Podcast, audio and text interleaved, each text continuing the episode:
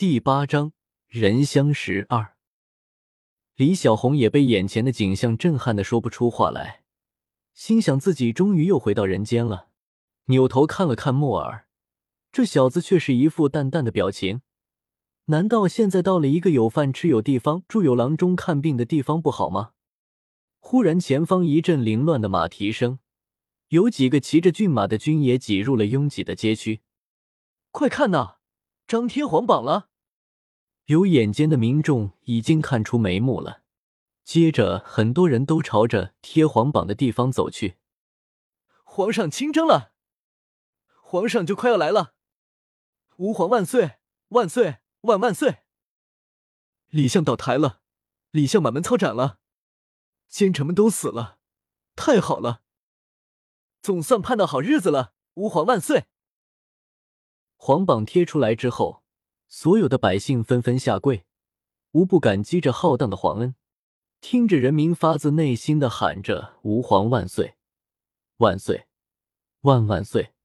李小红忽然感觉很激动，可是最激动的人不是他，而是站在他身边的这位银月太后。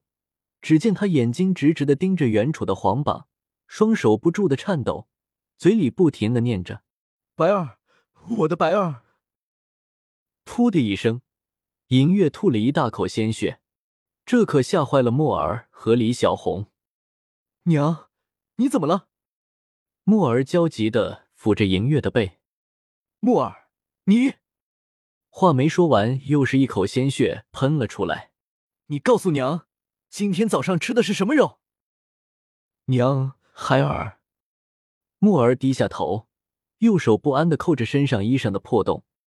娘给你说了多少次，要一心向善，你倒是说说，你都做了什么好事？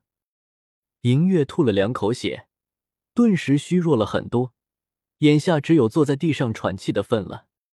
娘，孩儿知错了，孩儿再也不敢了。木儿扑通一声跪在银月面前：“娘，你打我吧，都是我的错。傻孩子，为什么要去做傻事？”今天不是已经开了城门了吗？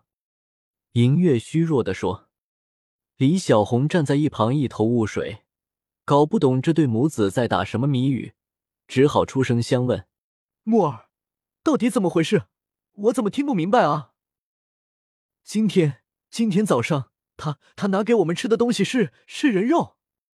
银月喘着气，把事实说了出来。什么？人？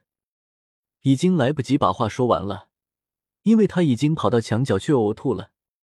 娘，孩儿没有杀人，孩儿。